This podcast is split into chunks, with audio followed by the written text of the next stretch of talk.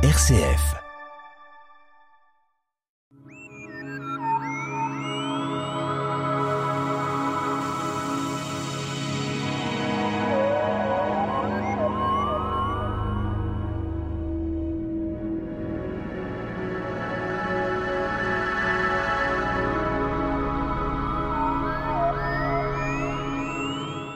Fête de Pâques, fête de Noël, importante pour les chrétiens. À Rome en 336, première date pour fêter la naissance de Jésus, et en France c'est au XIIIe siècle. Fête familiale pour tout le monde, la crèche, le sapin, les cadeaux, les illuminations, notre ami Michel Martin, président de l'Astroclub Les Pléiades. Alors c'est vrai que ces fêtes sont très importantes dans l'année pour les, chrétiens, et même peut-être aussi pour tout le monde, parce que on se rassemble en famille pour fêter euh, ou Pâques ou Noël. Alors une date importante, 24 décembre, c'est la veille de la fête de Noël. Mais il semblerait qu'on ait d'incertitude sur la date exacte. Oui, parce que la date de, naissance du Christ est incertaine. La position de l'année est encore plus incertaine. Elle est liée au solstice euh, d'hiver, euh, dies euh, natali solis invicti. On en a reparlé la semaine dernière, mais on continue à préciser cette position. Jour de naissance du soleil invaincu. L'empereur euh, Romain euh, Aurélien fixe la date dans, en 274, le 25 euh, décembre. Oui, donc on a à cette époque-là, comme la construction, comme par exemple l'utilisation des, des basiliques ou des églises à cette époque-là, on se servait d'anciennes, par ruines romaines, d'anciennes temple qui euh, qu'on retransposait en basilique ou en église oui, de l'époque. c'est ça. Alors la fête chrétienne, c'est beaucoup plus tard qu'on a remis une date. La première euh, mention de la célébration euh, chrétienne date de 336 à Rome. Noël est daté en France du XIIIe siècle.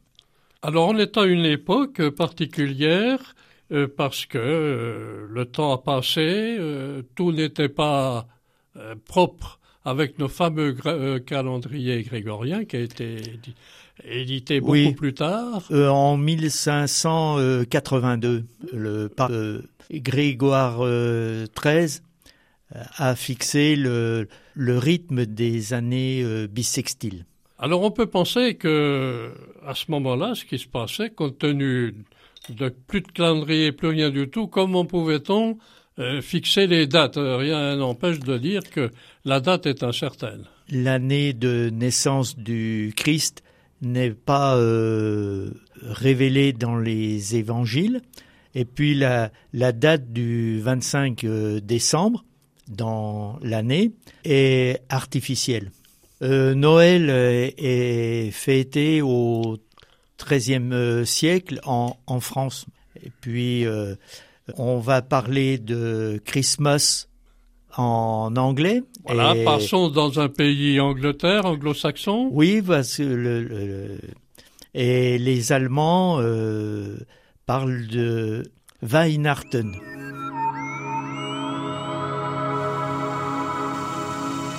La tête dans les étoiles, le magazine de l'astronomie sur RCF Jura présenté par Pierre Vialet avec la collaboration de l'Astroclub Les Pléiades à Dole.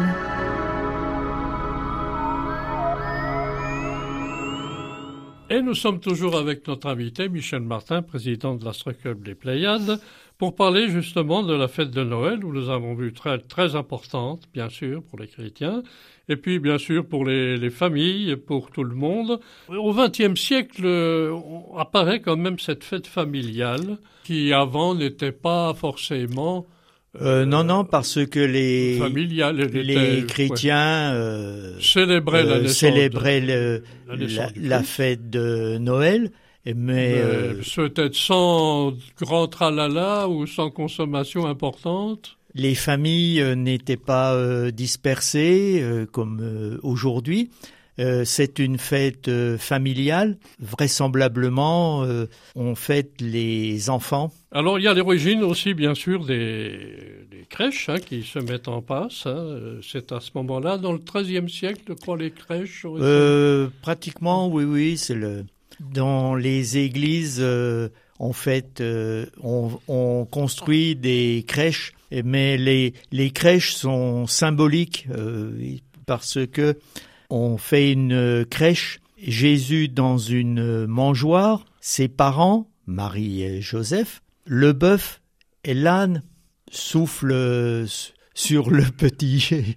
Pour réchauffer euh, Jésus oui, oui, à cette époque Pour euh, réchauffer. On ne sait pas si c'est dans une grotte ou dans une étable, tout ça est un Oui, parce que il y a des il y a des étables qui sont construites et puis des grottes qui sont construites. Alors on peut rappeler quand même euh, que la, euh, quelqu'un qui a inventé la crèche, c'est François d'Assise à cette époque-là.